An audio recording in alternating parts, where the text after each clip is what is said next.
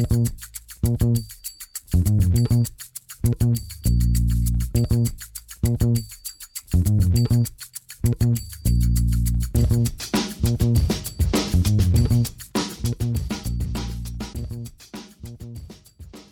damit hallo und herzlich willkommen zu Football Rausch. Mein Name ist Tim Rausch und an meiner Seite ist auch im Jahr 2022 Rahman Ruprell. Hallo Rahman, frohes Neues. Hallo Tim, ja, frohes Neues, frohes Neues an euch alle da draußen. Es ist das Jahr 2022 und wir starten heute etwas später rein äh, mit der Sendung. Ähm, ihr werdet das hier wahrscheinlich am frühen Abend äh, online sehen. Der Grund dafür ist, dass Raman, man wird ja auch älter. Ne? Ich bin jetzt ja 22, äh, Freundin, Freundin habe ich, äh, deswegen musste die am Wochenende äh, hier mal auflaufen und ich habe die meinen Eltern vorgestellt und und und und und. Und dann äh, hatte ich leider keine Zeit, mir am Sonntagabend alles reinzuziehen. Deshalb habe ich jetzt heute Morgen, oder beziehungsweise seit heute Morgen, wie so ein Geisteskranker, alle Spiele auf, aufgearbeitet, bis auf äh, Bears gegen Giants. Also da musst du mir auf die Sprünge helfen. Das, da, da bin ich nicht mehr zugekommen bis zum Aufnahme. Da helfe ich dir gerne, aber da wird es nicht viel zu besprechen geben. Aber finde ich schön, dass du mit 22 zum 28-Jährigen sagst. äh, ja, naja. Wir können, wir können, wir können. Ja, man, so, so, jung kommen, so, so jung wie heute kommen wir nicht mehr zusammen. Ne?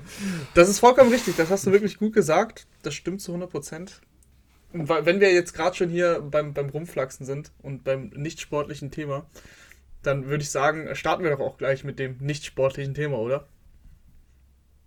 Ja, würde ich sagen. Ihr seht es äh, ja, schon im Titel. Ja, ihr seht es schon im Titel. Es gab ja ein Thema, was uns gestern alle ja, erstmal so ein bisschen mit dem offenen Mund zurückgelassen hat. Dich vielleicht nicht, weil du es nicht gesehen hast. Doch, das hast du Doch, gestern ich, gesehen. Ich, das, das ja. war das Einzige, was ich tatsächlich mitbekommen habe. Ich habe wirklich, ich war gestern äh, richtig äh, away from, from the television. Äh, ich habe echt mhm. gar nichts mitbekommen seit langem, aber ähm, das habe ich mitbekommen. Aber das konnte man auch nicht nicht mitbekommen.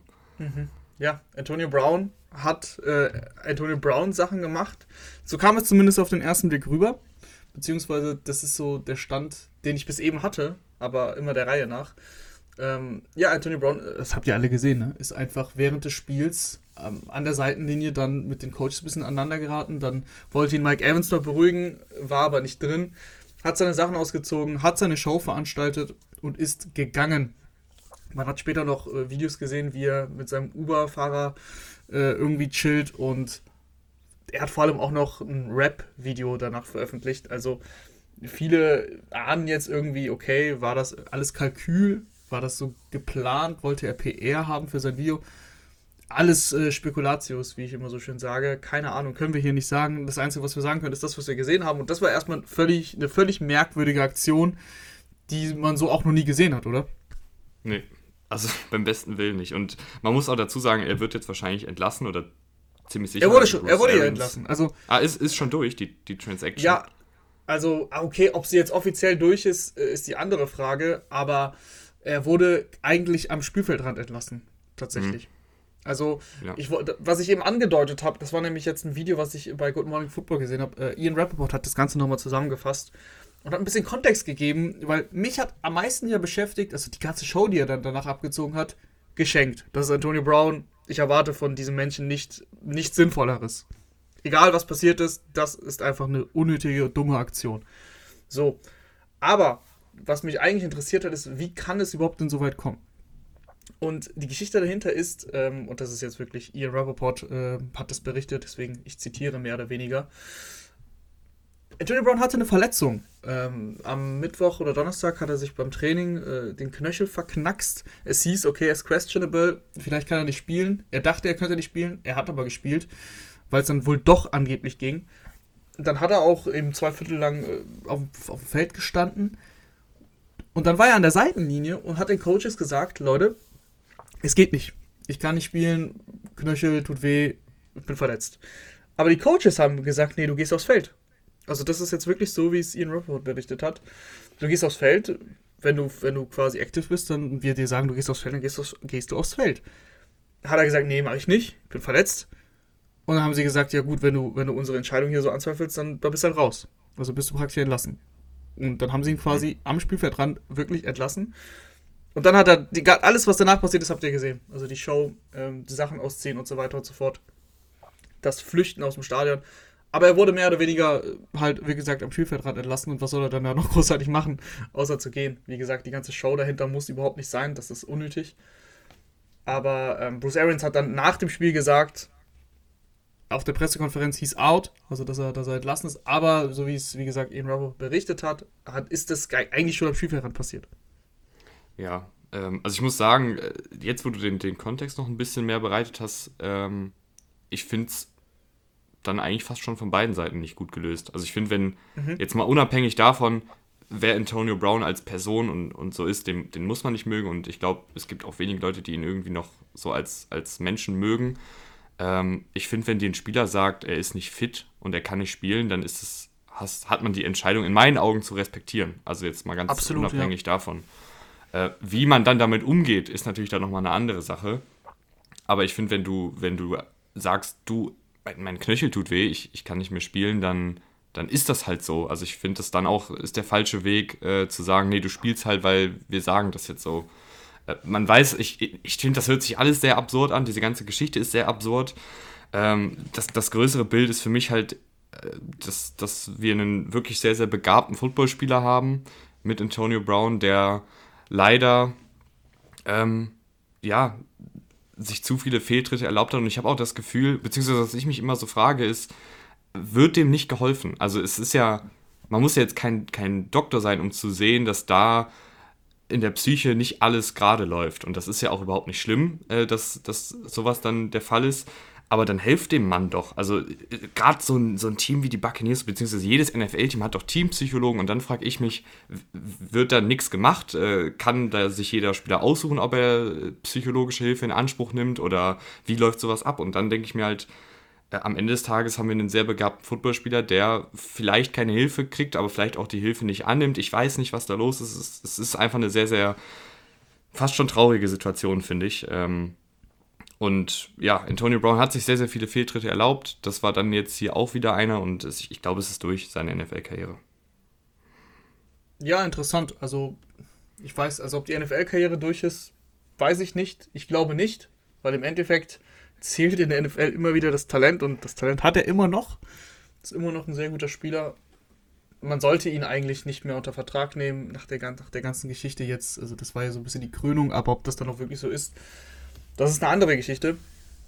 Aber ich finde äh, ich teile deine Meinung komplett. Also, ich bin sogar fast so weit, dass ich sage, ich verstehe ihn. Also, wenn, wenn, du, wenn du sagst, du kannst nicht spielen und deine Coaches dir sagen, nee, du spielst aber, und du sagst, nee, und dann sagen die, du bist entlassen, dann würde ich auch gehen. Ich würde vielleicht nicht diese Show veranstalten, aber ich würde auch gehen, weil was soll ich denn da noch? Ich wurde gerade entlassen. Ähm, wie gesagt, alles, was er da veranstaltet, ist, ist Wahnsinn gewesen, aber das geht auch überhaupt nicht, was die, was die Bugs da gemacht haben. Das, also, was ist das denn für ein Zeichen, für ein Signal an die anderen Spieler? Leute, ihr spielt, egal ob ihr verletzt seid oder nicht. Was, also, ja, was deswegen, also ehrlicherweise, ich weiß, ich will da jetzt auch Ian Rappaport nichts unterstellen und ich will da jetzt auch nicht zu viel rumraten, weil wir waren nicht dabei, wir wissen auch nicht mehr als alle anderen, aber es wirkt ja auch schon irgendwie sehr komisch. Also ich kann es mir, es klingt so bescheuert, als ob ein ganzer Coaching-Staff sagt, nee, du spielst jetzt, oder? Also Vielleicht ja, ich verstehe deine Bedenken. Andererseits ist Ian Rappaport halt nicht irgendeine Quelle. Ja, eben. Das ist irgendwie. Einer der besten, ähm, also am besten vernetzten Männer und Frauen in der NFL. Von daher ähm, glaube ich das jetzt so, wie er das berichtet hat. Die Credibility hat er sich erarbeitet. Und es lässt uns einfach immer noch sprachlos zurück. Jetzt äh, von beiden Seiten aus auf jeden Fall ist es, äh, wie du schon gesagt hast, von beiden, für beide Seiten ex ein extrem schlechtes Bild. Und äh, da, da, hilft es auch nichts, wenn Tom Brady auf der Pressekonferenz nach dem Spiel sagt, äh, dass, er ihm, dass er ihm helfen möchte und so weiter und so fort und dass, er, äh, dass es ihm leid tut. Ja, das ist nett, nett von, von Brady, aber da steckt so viel mehr dahinter und ich glaube, Tom Brady hat ihn ja bei sich sogar wohnen lassen eine Zeit lang. Also wenn jemand so dann sich verhält, ich glaube, dass da Tom Brady auch nicht mehr viel machen kann. Schauen wir mal. Schauen wir mal. Mehr können wir, glaube ich, auch nicht machen. Und ich würde sagen, äh, das, das finde ich war jetzt ganz gut, dass wir das auch mal äh, thematisiert haben. Und jetzt der schwierige und leicht holprige äh, Übergang zum Sportlichen, oder Rahman? Ja, wenn wir schon jetzt bei dem Spiel sind, dann würde ich sagen, machen wir doch direkt noch das Spiel weiter. Ähm, also das war eine wilde Partie der Bucks. Die, die, also mit dem, mit dem Brown-Thema, das kann man ja noch dazu nehmen, das hat noch die Kirche drauf gesetzt, aber lagen ganz schön lange zurück und man hatte auch das Gefühl, okay, die verlieren das Spiel sogar. Ähm, mit zwei Touchdowns zurückgelegen im letzten Viertel, dann sind die Bucks rangekommen, aber dann hatten die Jets eigentlich eine echt eine sehr, sehr gute Possession gehabt, in Führung liegend, vier Punkte in Führung liegend und hatten eigentlich die Chance, die Uhr praktisch runterzulaufen. Dann ein sehr risky Call von, von Robert Sala, der mir in dem Moment echt gut gefallen hat, der Call. Das war nämlich bei 4 Tor 2 an der gegnerischen 6. Also du hättest halt entspannt das Fico kicken können, dann wäre es ein 7-Punkte-Spiel gewesen. Du hast dir aber gedacht, ähm, beziehungsweise Sala hat sich gedacht, wenn ich jetzt das Fico kicke, dann sind 7 Punkte, ist immer noch ein Touchdown. Tom Brady auf der anderen Seite, 75 Yards, das schafft er wahrscheinlich. Er ist lieber dafür gegangen, um das Spiel zu gewinnen und das Spiel vor allem auch zu beenden in dem Moment, weil dann hätten die Bucks keine Timeouts gehabt und man hätte aufs Knie gehen können. Dann, was ich nicht verstanden habe, war der Call, weil das war dann ein mhm. Quarterback-Sneak bei 4 und 2 mhm. und das waren lange zwei Yards, also das habe ich nicht verstanden, das hat auch nicht geklappt. Wie gesagt, den Call an sich konnte ich verstehen. So hatte Brady dann eben mit ähm, zwei, knapp zwei Minuten 93 Yards zu gehen, ohne Timeout hat er dann halt auch einfach extrem gut gemacht. Also der Drive ähm, ohne, ohne AB, Mike Evans war, war dann drauf, aber Mike Evans war ja auch angeschlagen. Das war dann einfach Tom Brady, wie er leibt und lebt. Und die Jets, äh, ja, die Jets sind halt ein 4 und 12 Team. Und die Defense, äh, also sie haben wirklich ein super Spiel gemacht insgesamt. Aber äh, das, das siehst du dann halt, wenn, wenn Brady dann muss, dann schafft er es halt auch mit den Serial Graysons dieser Welt und Tyler Johnsons ähm, diesen Drive hinzulegen. Das, das war stark.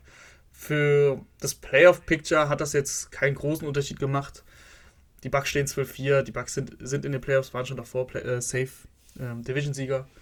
Aber das war nochmal so, so ein Statement-Drive von Tom Brady. Ja, und ich muss sagen, Raman, äh, über die Bucks müssen wir, glaube ich, jetzt nicht mehr so viel reden, weil das war jetzt kein typisches Bucks-Spiel, aber äh, ich würde gerne noch ein Momentchen über die Jets reden. Ich hatte vor zwei Wochen, glaube ich, waren es, oder vor drei, ähm, gesagt, dass mir Mike LeFleur sehr, sehr gut gefällt als Offensivkoordinator und auch als Playcall. Und, und ich, ich, ich stehe dahinter. Die Jets haben zwar keine sonderlich explosive Offensive, die äh, stehen ja auch irgendwo im Nirgendwo mit ihrer Bilanz. Aber rein schematisch ist das, was Mike LeFleur da macht, wirklich sehr, sehr gut. Und ich, ich finde immer, man, wenn so ein Team nicht funktioniert oder wenn so eine Offensive nicht funktioniert, dann, dann wird ja auch schnell der Offensivkoordinator angezählt. Das ist ja irgendwie so Standard. Ähm, ja, das Konzept klappt nicht und deshalb sind wir nicht gut. Aber ähm, ich finde, was Mike dafür da schematisch macht mit, mit den zahlreichen Motions, mit den Trickplays, um, um Yards zu kreieren, äh, mit einem guten Screen-Game, um äh, Wilson einfache Completions zu geben und auch mit den Play-Action-Spielzügen, die oft äh, One-Read Play-Action-Spielzüge sind, also wo Wilson eigentlich nur gucken muss, wann ist der Receiver offen und dann wirft er ihn an. Äh, das ist, finde ich, alles schon sehr, sehr gut geschemt und das, das trägt in den letzten Wochen mehr Früchte als äh, noch zu Saisonbeginn.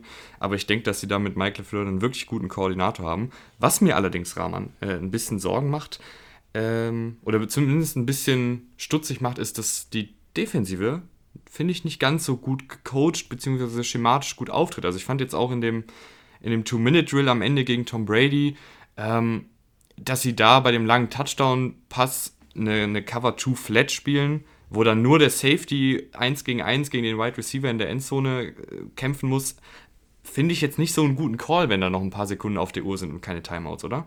Ja, absolut. Also die, die Coverage war schon ein bisschen suspekt danach. Also du hast, du hast Cyril Grayson, der ein Speedster ist, ähm, ich glaube früher auch Track-Athlet war, also Leichtathlet, äh, der dann gegen den, den, gegen den Safety spielt. Safeties sind nicht die schnellsten Spieler auf dem Footballfeld, äh, zumindest für, für gewöhnlich das ist ein bisschen merkwürdig. Äh, keine Timeouts, wie gesagt. Du musst die, du musst die Seitenlinie äh, verteidigen im Endeffekt und es versuchen, dass die Bugs über die Mitte des Feldes gehen.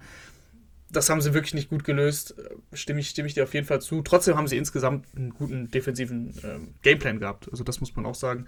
Ähm, lange, lange Tom Brady wirklich in Schach gehalten und allgemein die Bugs äh, in Schach gehalten. Ich finde, Defense jetzt hin oder her, das macht den Braten für die, für die Jets dieses Jahr überhaupt nicht mehr fett. Das ist ja sogar nee. gut für sie, dass sie noch verloren haben. Ich würde noch gerne zwei, drei Worte über Zach Wilson verlieren. Ähm, der hat mir echt besser gefallen und mhm. ich finde, ich, ich sehe mittlerweile genug von Zach Wilson, um sagen zu können, da ist eine Entwicklung zu sehen. Es geht leicht nach, nach oben und äh, da waren auch wirklich einige Würfe dabei, die richtig schön waren. es gibt ja andere Rookie-Quarterbacks, ähm, wo, wo man da noch ein paar Schwierigkeiten hat, die, zu denen kommen wir gleich ja noch. Bei Zach Wilson gefällt mir das im Groben und Ganzen und ich kann damit arbeiten. Es gibt mir Hoffnung auf jeden Fall für nächstes Jahr.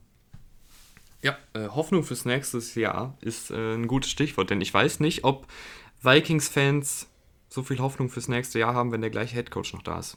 Wir hatten es äh, vor einiger Zeit mal angesprochen, beziehungsweise ich glaube, du hast mich gefragt, du, Mike Zimmer, ist das noch was? Und da war auch schon so ein bisschen der Tenor, oder wir beide waren uns eigentlich einig, ähm, kein Katastrophencoach, aber jetzt vielleicht auch einfach nicht mehr so der Neuzeitcoach. Also einfach ein bisschen outdated. Ähm, und ich finde, das hat sich so die letzten Wochen nochmal bewahrheitet und ich glaube, dass die Vikings äh, gut dran wären, wenn sie einen Neubau anfangen oder einen Umbau mit einem neuen Headcoach. Ja, definitiv. Also die, die Zeit für Mike Zimmer sollte vorbei sein. Die Vikings haben sind die Vikings sind ein Team, das mit am krassesten underperformed hat, finde ich dieses Jahr. Also die Vikings haben so viel Talent im Team und haben daraus halt nichts rausgeholt. 7 und 9 ist extrem mager, ist enttäuschend. Klar, Kirk Cousins hat gestern gefehlt, aber naja, das Spiel hätten sie wahrscheinlich so oder so nicht gewonnen. Auch mit Kirk Cousins wäre es wahrscheinlich spannender gewesen. Es war einfach, die Packers waren drei Klassen besser, muss man sagen, wie es ist. Und gerade weil wir bei Max Zimmer sind, der ja für die Defense verantwortlich ist, Devonta Adams hat mit denen gemacht, was er wollte und das auch häufig in Single Coverage. Da frage ich mich halt auch so, hm, vielleicht überdenke ich doch mein defensive, defensives Scheme mal, wenn Devonta Adams ähm, in, in, Single Coverage ist oder wenn Devonta Adams in Slot gestellt wird und ich überhaupt gar keine Lösung dafür habe und Devonta Adams wird häufiger in Slot gestellt, wenn er dann seine Routen gegen Linebacker läuft, ja, wissen wir alle, dass das nicht gut ausgeht für die Defense.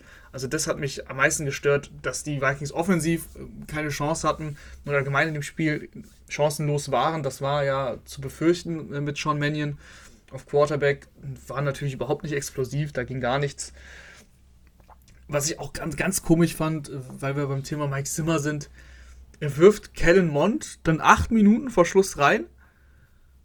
Der wirft dann drei Pässe und es war ein Three and Out und der letzte Pass hätte, glaube ich, ein Pick Six sein müssen. Und dann hast du nochmal einen Two-Minute-Drive und dann ist wieder Charmanion drauf. Also du mhm. hast Charmanion gebencht, Kelmont reingebracht, Kelmont drei Pässe gegeben, gesagt, okay, nee, bist zu schlecht. Das Spiel ist, steht 10 zu 37, aber du bist zu schlecht.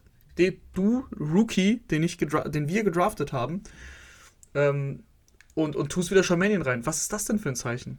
Was ist hast das denn du, für ein Signal? Hast du die PK danach mitbekommen? Nein, habe ich nicht. Pass auf, PK, Frage. Äh, Mike Zimmer, sehen wir nächste Woche äh, am Sonntag Kellen Mond? Antwort Mike Zimmer, ich hoffe nicht. Frage Reporter, warum nicht? Weil ich ihn jeden Tag sehe. Ja, das geht gar nicht, ehrlich gesagt. Das geht überhaupt nicht und ich bin richtig sauer, also wenn ich das höre. Ich, wenn ich der Vikings ähm, GM oder, oder Owner wäre, ich würde ihn am liebsten sofort entlassen. Was sind da das für Aussagen? Das ist Draftkapital, das für den angewandt wurde. Und auch wenn er schlecht am, im Training aussieht, sowas musst du doch nicht öffentlich sagen. Das geht, das geht für mich gar nicht. Das ist ein ganz schlechtes Bild. Das ist ein ganz. Ähm, ein, ein Coach soll ein Leader sein. Und das, ist, das sind keine Qualitäten, die ein Leader hat. Also, boah, das ist echt brutal, ehrlich gesagt.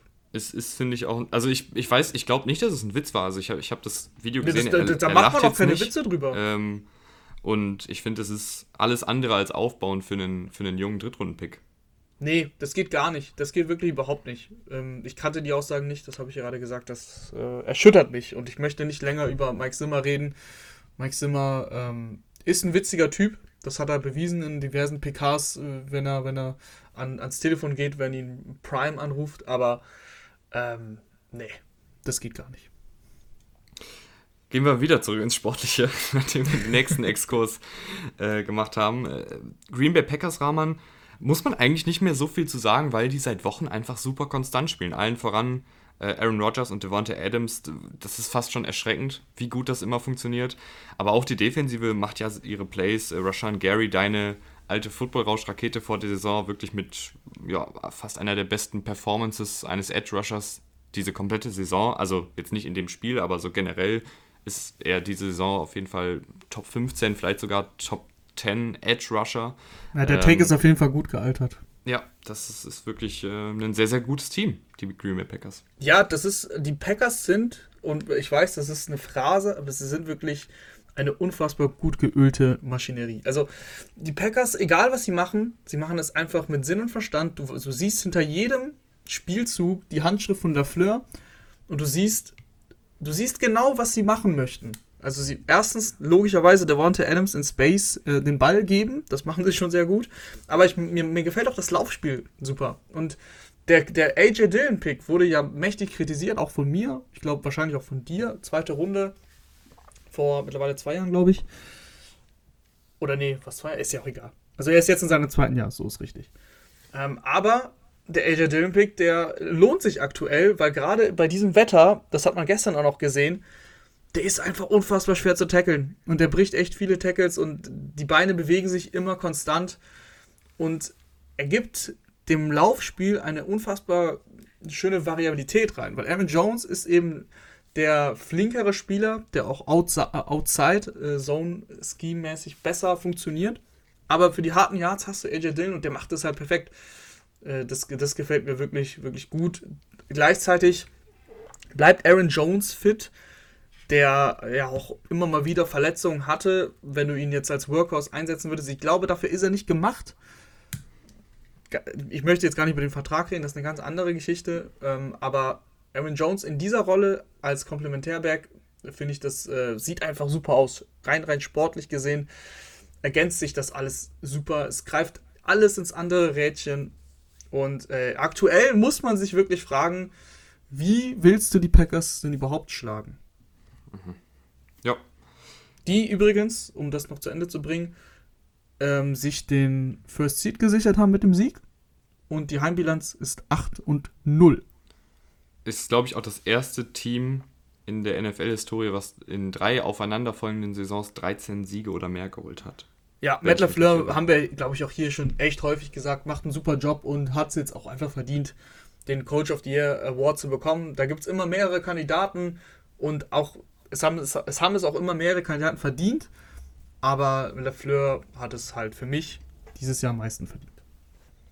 Gehen wir rüber zu dem späten Fenster. Und zwar fangen wir an, würde ich sagen, Raman. Und es sind übrigens noch, wir haben noch 13 Partien vor uns und haben jetzt hier schon äh, fast eine halbe Stunde auf der Uhr. Also äh, machen wir ein bisschen schneller bei den Partien, die nicht ganz so spannend genau, sind. Ja. Und deshalb würde ich sagen, ähm, spätes Fenster. Saints, Panthers, Saints gewinnen 18 zu 10. Äh, können wir ganz kurz und schmerzlos machen. Ne? Ich hatte gedacht, ich habe mir das Spiel ja, wie gesagt, ich habe mir alles heute Morgen angeguckt. Ähm, ich war schon ein bisschen darauf vorbereitet zu sagen, nach dem ersten Viertel, ach ja, Sam Darnold, bei aller Kritik, das sah ja jetzt ganz gut aus. Aber dann geht es halt direkt wieder nach hinten los. Ne? Sobald die Saints-Defensive das Kurzpassspiel gestoppt hat, äh, sobald sie eben diese ganzen einfachen Completions wegnehmen, äh, dann kommt der Druck durch, dann ist Sam Darnold ähm, wie Happy Feet in der Pocket.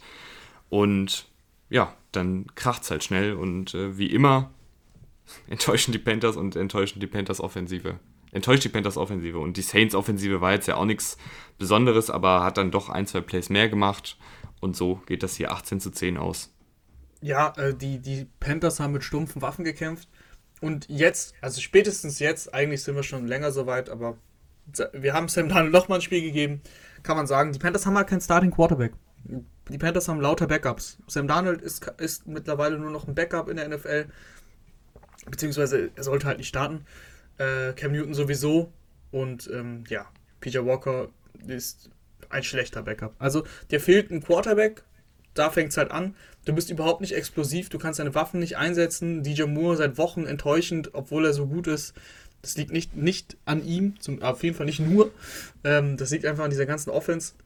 Und die Saints, die hatten dann halt ein, zwei Playmaker mehr und vor allem Alvin Kamara, der ähm, nicht viel machen musste, aber die Plays dann beim, beim zweiten, also beim letzten Touchdown, das ja auch, was der ja auch die Vorentscheidung war, äh, da wurde er gut eingesetzt. Er hatte ganz am Anfang ein ganz gutes Play gehabt. Taysom Hill, finde ich, sieht immer noch schwierig aus, wenn er, wenn er kreieren muss als Passer. Aber Taysom Hill, dadurch, dass er die Rushing Upside hat, ist er auf jeden Fall gut genug, um so ein Panthers-Team zu schlagen. Gehen wir weiter, äh, das können wir auch schnell machen. 34 äh, zu 13 gewinnen die, Las, äh, die, Las, die Los Angeles äh, Chargers gegen die Denver Broncos. Ja, ganz, ganz eindeutige Geschichte. Habe ich ehrlich gesagt auch keine großartigen Takeaways, weil die Chargers kennen wir ja schon und die Chargers ähm, sind einfach ein explosives Team, das natürlich hier und da mal zu oft im Kurzpassspiel äh, sich, äh, ja, wie soll man sagen, verläuft. Ja, sich verläuft, genau. Ähm, aber du, du zeigst immer wieder, dass das halt auch anders geht. Der Mike Williams Touchdown, auch wenn der dann schon in der Garbage Time quasi war, ist ein schönes Beispiel dafür, was die Chargers eigentlich alles machen können und wie explosiv sie sein können. Äh, das war, das war eine ganz klare Geschichte, weil bei den Broncos ist erstens Lock gestartet und zweitens, wobei, Brad Ripien hat nur zwei Pässe gemacht und ist, Lock ist zurückgekehrt, das hatte ich gerade vergessen, aber so oder so, allein, dass es mir nicht mal wirklich aufgefallen ist, ob es jetzt Ripien war oder Lock, sagt ja eigentlich schon alles aus. Auch Lock, das ist die gleiche Geschichte wie bei den Panthers, Ripien, ist ja egal, über wen wir reden. Das sind keine Starting Quarterbacks in der NFL.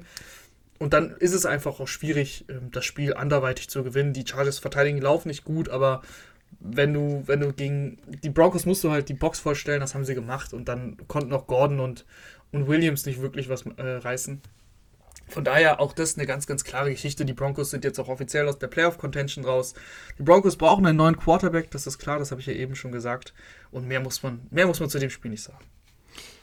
Die Seattle Seahawks gewinnen 51 zu 29 gegen die Detroit Lions in einem, ich fand, sehr, sehr unterhaltsamen Spiel.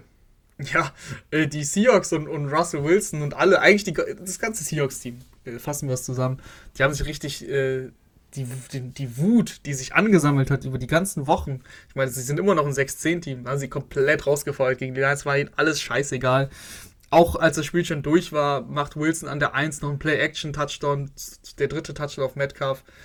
Äh, das war, das war schon. Man hat, glaube man hat, finde ich, gemerkt, dass die, dass da wirklich was ähm, tief gesessen hat bei den, bei den Seahawks. Und das tat den richtig gut, da mal alles rauszulassen. Und dennoch hast du auch die Probleme gesehen, ne? Also, wenn du, wenn Tim Boyle äh, mit drei Interceptions trotzdem noch 29 Punkte gegen dich auflegt, dann ist das auch äh, schon, schon sehr, sehr viel. Also die, die, die Defense äh, ist ein Problem, aber wir reden jetzt im Endeffekt hier von zwei Teams, die nichts mit den Playoffs zu tun haben. Von daher müssen wir nicht, müssen wir nicht viel sagen, außer dass Emma Russell Brown wieder abgeliefert hat. Emma Russell Brown ähm, also mustert sich hier zum, zum unfassbaren, also zur unfassbaren Waffe, die du nicht nur im Passspiel einsetzen kannst, dann läuft auch noch ein HB Draw zum Touchdown. Und der läuft ja nicht rein, weil er eine straighte Linie hat, sondern da macht er noch drei gute Moves dabei. Der ist bei der Two-Ball-Conversion der Go-To-Guy. Das äh, macht einem echt Freude, wie, wie Aaron ja. Russell Brown da eingesetzt wird. Gab es irgendeinen Podcast-Host, der vor der Saison gesagt hat, dass, dass Amon Russell Brown vielleicht so eine Cooper Cup-Rolle in der Offensive der Lions hat? Ich weiß es nicht. nee, zumindest, wir zumindest äh, haben wir haben viele gesehen, dass du hier in dieser Offense viele Targets sehen kannst. Das würde ja. ich schon sagen, aber die Cooper Cup-Rolle, ähm, die du da ins Spiel bringst, äh, das hast du ja gesagt gehabt, das stimmt. Das ist, äh, das ist ein sehr guter Vergleich und das klingt jetzt erstmal, Höhe Cooper Cup, das ist der beste Receiver, der ist auf 2000 Yard Kurs. Der zweitbeste Receiver ähm, seit Dezember ist äh, Amon Russell Brown. Von daher ist der Vergleich was auch Yards angeht, ne? muss man auch mal dazu sagen, was Yards angeht. Was Yards ja, ja, angeht. Ja, ja, ja, ja, was, natürlich was ja. Yards angeht. Ist, ist, ja klar. Yards, aber ich glaube auch Catches. Ähm, hat auf jeden Fall jetzt fünf Spiele in Folge mindestens acht Catches gehabt. Das ist gut. Ja. Punkt. Geiler Typ. Ja, super. Und auf Seahawks, auf Seahawks Seite, ne, Rashad Penny ist jetzt die letzten Wochen ganz gut. Ne? Wir haben es letzte Woche oder vorletzte ja, Woche, glaube ich, schon letzte gesagt. Letzte Woche hast du mich noch hier ähm, fast gekreuzigt, als ich die 50 Option ins Spiel gebracht habe. Ich glaube wirklich, umso, umso mehr ich sehe, dass es kommen wird. Ich finde es einfach super amüsant. Aber äh, ich weiß nicht, gut. was man da mit dieser. Ja, ich ja, weiß nicht, was man sonst mit dieser Information anfangen will. Äh, ja. Aber er macht's gut. Er macht's gut. Er, er, macht, Läuft er macht es gut. Ja, genau. Äh, das spannendste Spiel äh, des, des späten Fensters war Arizona gegen Dallas. Und die Cardinals haben 25 zu 22 gewonnen. Und das war, finde ich, ein richtiger, richtiger Statement-Sieg. Ne? Ich weiß, man, man, man schmeißt diese Phrase auch viel rum. Aber das war, finde ich, nach den letzten Wochen, wo man, wo es ja bei den Cardinals schon so ein bisschen gekriselt hat und man nicht genau wusste, okay, brechen die wieder ein, ähm, was kommt da jetzt noch die nächsten Wochen, da rauszugehen und dieses heiße Dallas-Team zu schlagen, äh, finde ich, war ein Statement ja, ich finde, ich finde, das war. Ich tue mich schwer bei dem Spiel, weil die Cowboys, die Stats von Prescott und alles sieht irgendwie besser aus, als es war. Die Cardinals waren besser als drei Punkte am Ende, also rein spielerisch. Die Cowboys haben dann noch aufgeholt, aber das sah über weite Strecken, finde ich, extrem holprig aus. Prescott hat mit dem Feuer gespielt. Sehr, sehr häufig. Hatte dann einen Fumble am Ende, aber da, da hätten noch zwei Picks dazu kommen können. Einmal bei einem Pick war es eine Pass Interference. So oder so ähm, ist es für, man fragt ja häufig, gerade das sehe ich häufig bei dem, bei dem Ami-Fernsehen, haben die Cardinals das Spiel gewonnen oder haben die Cowboys das Spiel verloren? Und ich finde, die Cowboys haben das Spiel verloren. Ähm, weil die Cowboys extrem, ja, müde platt wirkten. Das Laufspiel war nicht existent. Dak Prescott war der beste, beste Rusher. Elliott 9 Carries für 16 Yards. Pollard nur 3 Carries für 9 Yards. Warum du Pollard auch nur 3 Carries gibt, gibst, ist die andere Frage. Und wie gesagt, ich fand Prescott wirkte ja, einfach, einfach unrund. Auch wenn es äh, dann am Ende auf dem Statsheet dann nicht so aussieht. Von daher, ich mache mir, mach mir irgendwie Sorgen um die Cowboys. Die Cowboys haben so viel Potenzial, die Defense ist da. Die Defense war auch gegen die Cardinals völlig okay. Das, was sie machen muss, haben sie gemacht. Aber die Cowboys Offense, die jetzt den Ausreißer hatte mit dem Washington-Spiel, 56 Punkte, ist, ist, ist, ist mir auch bewusst. Ansonsten ist die seit Wochen halt, ja, so ein bisschen äh, stottert der Motor und es geht jetzt Richtung Playoffs. Die sind in den Playoffs dabei, beide Teams. Ich glaube, bei den Cowboys wäre einfach noch viel mehr drin. Also, wenn, wenn Prescott so spielt wie gegen Washington letzte Woche, sind sie halt eigentlich, also mit den, mit den, mit den, äh, mit den Packers, einer der Favoriten. So, ich finde ein bisschen, sie stehen sich selbst im Weg. Mhm. Ja, würde ich tatsächlich mitgehen. Also gerade ähm, bei, dem, bei den Third Downs, finde ich, waren sie äh, zu Beginn der Saison nicht so holprig und haben nicht so viele Third Downs ver vermasselt, äh, beziehungsweise halt nicht konvertiert. Aber ich würde gerne noch ähm, über zwei Sachen sprechen. Einmal, was mir offensiv bei den Cardinals gefallen hat, war, dass sie Murray wieder mehr ins Laufspiel eingebunden haben und dass sie wieder so ein bisschen mehr explosive Plays kreiert haben über Jet Sweeps, über Screens, ähm, weil das finde ich war was, was die Cardinals Offensive so ein bisschen ja einfach schwieriger zu verteidigen gemacht hat, gerade zu, zu Saisonbeginn. Diese ganzen Laufspielzüge über Murray, dann Jet Sweep mit dem Wide Receiver, dann Screen. Ähm, das sind dann irgendwie, das, das, das hält eine Defensive auf Trab und das finde ich ist so ein bisschen abhanden gegangen die letzten Wochen. Gegen die Cowboys äh, haben sie da einige Male echt gute Yards rausgeholt. Und Rahman, auf der anderen Seite gibt es ja zwei Spieler bei, bei Dallas, die äh, immer für Schlagzeilen gut sind. Michael Parsons und Trayvon Diggs. Äh, Trayvon Diggs, bei, bei all dem Lob, das er sich auch verdient hat für seine, ich glaube, elf Interceptions sind es, äh, er hat dieses Jahr schon über 1000 Yards in seiner Deckung zugelassen. Das ist der höchste Wert der Liga. Also kein Cornerback hat mehr Yards in seiner Deckung zugelassen. Er ist halt ein Gambler, manchmal klappt's und er fängt halt elf Interceptions, das ist ja auch gut. Aber gleichzeitig wird er dann halt auch von einem AJ Green tief geschlagen, was dir, finde ich, nicht unbedingt passieren sollte als Cornerback. Nee. Und auf der anderen Seite, letzter Punkt noch, Micah Parsons. Äh, keine Kritik, sondern eher äh, die Art und Weise, wie die ähm, Cardinals Offensive Line mit Micah Parsons umgegangen ist, fand ich sehr, sehr gut. Sie haben wirklich, egal ob er jetzt über Außen kam oder als Blitzer durch die Mitte, immer einen Offensive Liner auf ihn abgestellt. Und ich habe diese Saison schon oft gesehen, wie Micah Parsons irgendeinen armen Running Back äh, im 1 gegen 1 dann zerstört und den Quarterback sackt. Und die Giants haben sich gesagt, nee, machen wir nicht. Wir setzen einen Offensive Liner ab, egal wo der herkommt. Und das hat dann auch eben Früchte getragen, weil Micah Parsons jetzt das Spiel nicht übernommen hat, wie er es in der Vergangenheit mal gemacht hat. So oder so waren die Cowboys defensiv im Spiel. Ähm, das, die Statistik habe ich auch gesehen ich finde, es passt ein bisschen zu der Cowboys Defense dieses Jahr. Sie sind Big Play orientiert und dann ist es halt so, dass er die Yards abgibt. Klar, äh, deswegen kommt er für mich auch nicht in Frage, wenn wir über den Defensiv äh, of the Year reden. Aber er passt da rein ins Scheme, weil sie, wie gesagt, auf sowas geilen und die Big Plays dann auch eben machen. Also elf Interceptions sind einfach eine extreme Ansage. Ich bleibe einfach dabei, dass ich, äh, dass ich mich mit der Offense ähm, schwer tue. Aber es sind ja, es ist jetzt nächste Woche noch ein Spiel. Da werden sie wahrscheinlich, wobei, ich, ich, bin, ich bin noch nicht so, noch nicht so drin in den Playoff-Szenarien. Sie sind ja schon drin, sie sind ja auch Division-Sieger, also sie werden ein Heimspiel haben.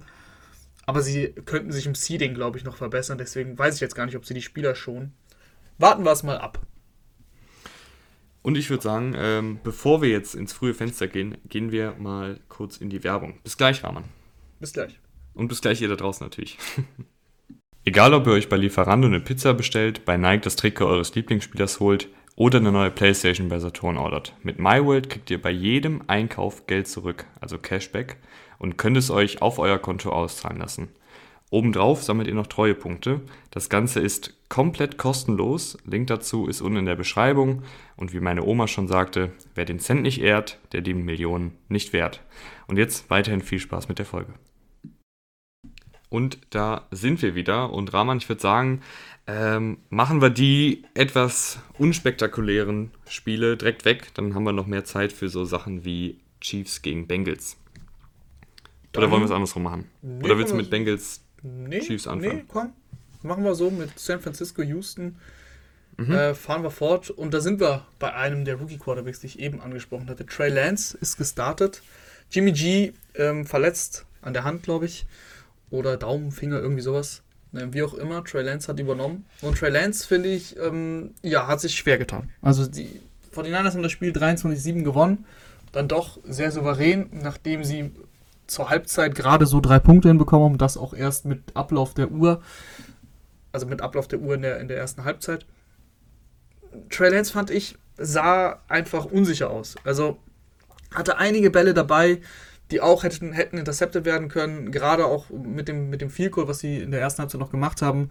Kurz davor, da gleitet dem Defensive Back der Ball durch die Finger dann hast du da einen Pick statt die drei Punkte, vielleicht sogar ein Pick 6, das weiß ich nicht, aber so oder so sah Trey Lance einfach unsicher aus. Äh, er hat, ist dann noch besser reingekommen, er hat dann seine zwei Touchdowns gemacht, 250 Passing Yards, ähm, ein Pick hat er gehabt, aber insgesamt ist es auch schwierig, Trey Lance da einen Vorwurf zu machen, weil wenn du die ganze, das ganze Jahr über auf der Bank sitzt und vor allem du hast da mal ein Spiel gestartet, aber dann bist du wieder komplett auf der Bank und spielst auch gar keinen Snap mehr, dann jetzt reinzukommen und dann hier Bestleistung zu erwarten, ist auch ein bisschen viel. Er hat das Spiel für die 49ers gewonnen.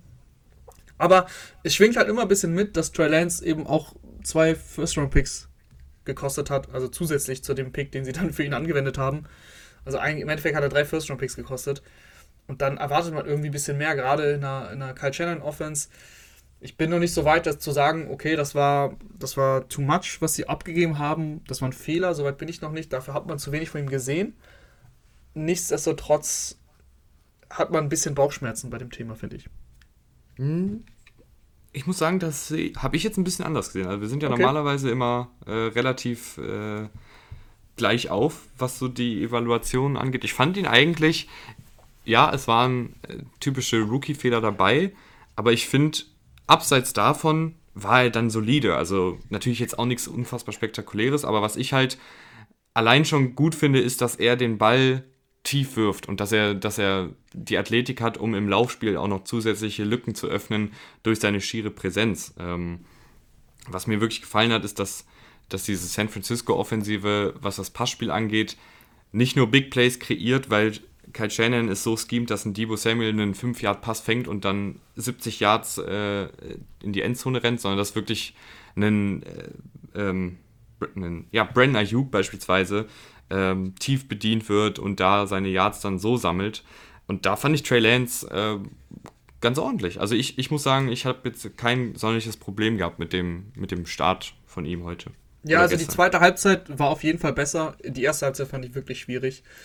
Ähm, so oder so bleibe ich dabei, dass die Evaluierung einfach auch schwierig ist bei einem, bei einem Quarterback, der erstmal diese Vorgeschichte hat mit den, mit den drei First-Round-Picks.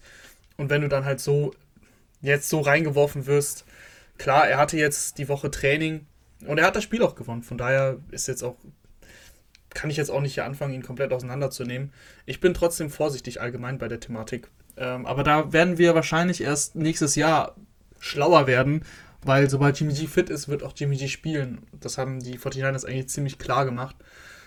Und das andere Thema ist, ist halt auch, dass sie gegen die Texans gespielt haben die äh, bekanntlich auch nicht das beste Team haben, die sich wacker geschlagen haben, die sich schon über die ganze Saison wacker schlagen, aber denen dann am Ende dann auch die Firepower gefehlt hat gegen eine mhm. 49ers Defense, die in der Secondary angeschlagen ist und ähm, ja auch schlagbar ist, äh, da, dagegen anzuhalten. Da war ein Drive dabei beim Touchdown eben bei den sieben Punkten, aber ansonsten kam da von den, von den Texans ehrlich gesagt sehr wenig. Ja, ich muss aber sagen, äh, letzt, letzter Punkt zu dem Spiel.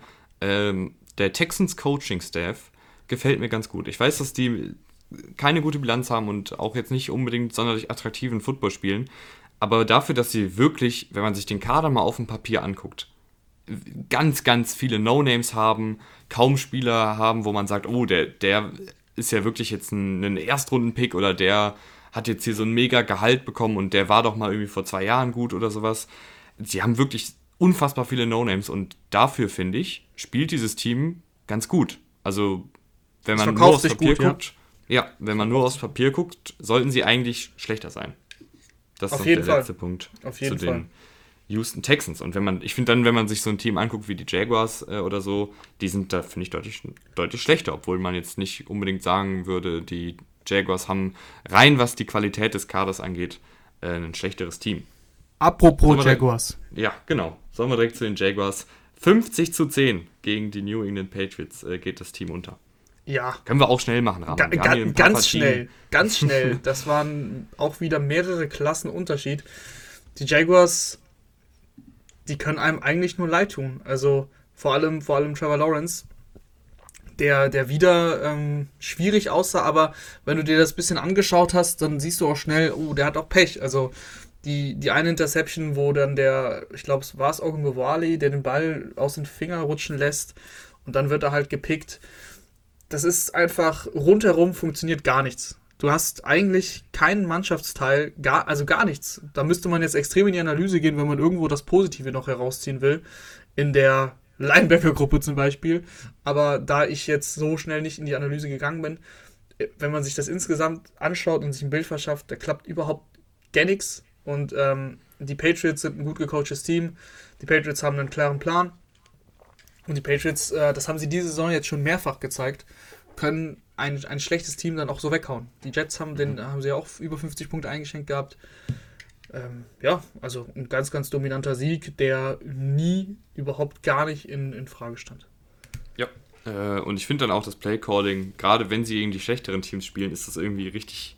Da, da werden sie nochmal richtig böse mit, mit zig Jet-Sweeps und, und Screens, die keiner erwartet und und und und. und.